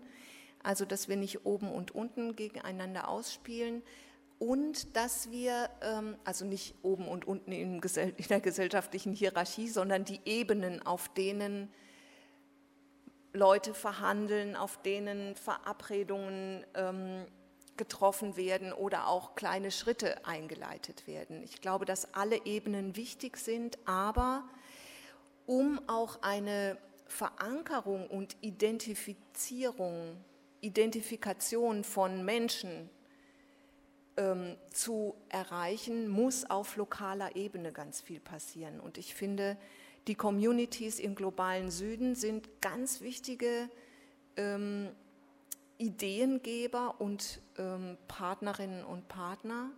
Und es müsste gelingen, dass auch viel mehr Kommunen in Deutschland oder im globalen Norden ähm, sich auf den Weg machen, die, die veränderte klimaverträgliche Lebensweise umzusetzen.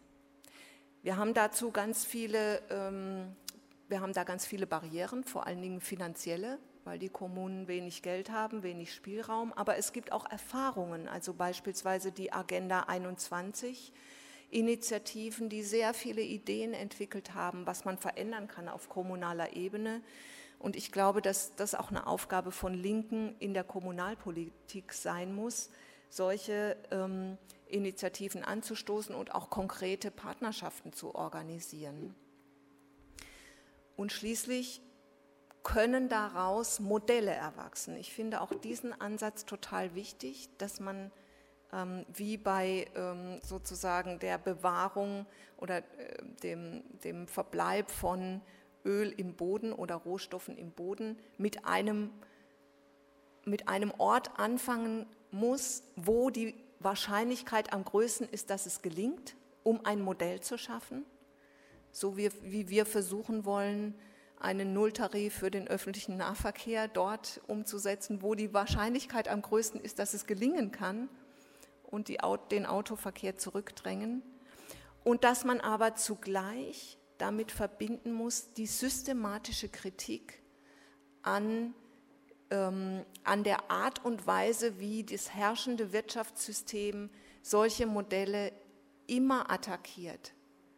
Und ähm, ich glaube, das ist auch nochmal ein wichtiger Punkt, dass wir als Linke nicht ähm, hochnäsig auf ähm, alternative Ansätze und kleine, ähm, kleine Welten ähm, gucken, die versuchen, konkret etwas zu verändern, sondern dass wir das als Teil eines Veränderungsprozesses betrachten, den wir auf anderen Ebenen auch unterstützen müssen. Also die Diskussion um Public-Private Partnership ist bei uns ganz aktuell und konkret.